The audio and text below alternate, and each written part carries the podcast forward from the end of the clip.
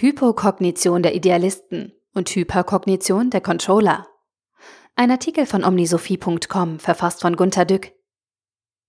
Der Begriff Hypocognition stammt von Robert Levy, der 1973 in einem Buch seine Eindrücke seines langen Tahiti-Aufenthaltes wiedergab. Tahitianer haben keine Begriffe für zum Beispiel Schuld. Wenn sie sich schuldig oder traurig fühlen, empfinden sie sich als krank.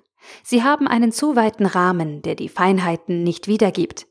Im Jahr 2004 warf George Lakoff den fortschrittlichen Kräften in den USA vor, sie litten unter massiver Hypokognition weil sie immer nur verwaschen, weniger Staat oder weg mit freien Märkten wollten, anstatt einmal einen präziseren Rahmen zu setzen, was sie genau anstrebten.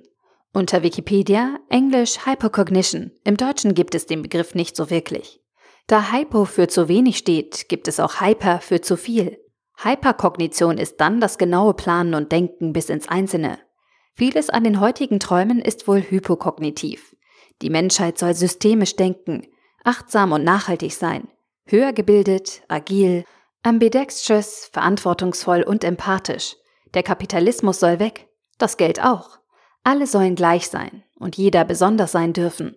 Es liegt einfach an der richtigen Ernährung. Das alles regten die Religionsstifter auch schon an. Aber beim Umsetzen fällt fast jede Idee, bestimmt aber jede große, den Hyperkognitiven zum Opfer.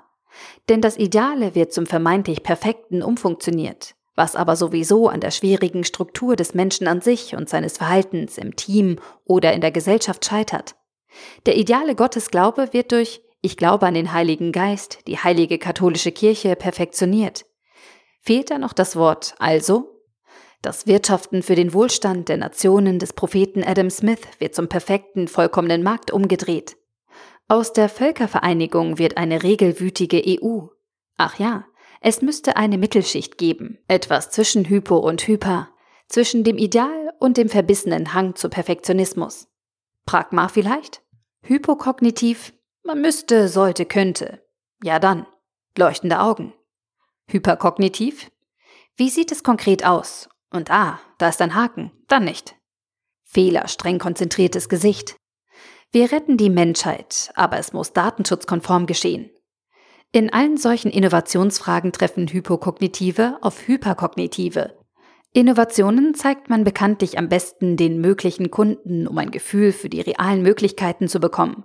Dadurch bekommt die hypokognitive Idee die Chance, eine wirkliche Gestalt anzunehmen. Aber nein, vorher muss der Innovator beim Controller aufkreuzen, dem Inbegriff der Hyperkognition.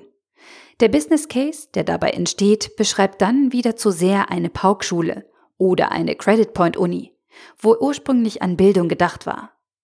Hypokognitive denkt ein bisschen weiter und handelt zum Lernen. Hyperkognitive denkt noch nicht zu Ende, was noch nicht durch Handeln gelernt wurde. Das Ideale ist dem Perfekten nicht gleich. Der Artikel wurde gesprochen von Priya, Vorleserin bei Narando.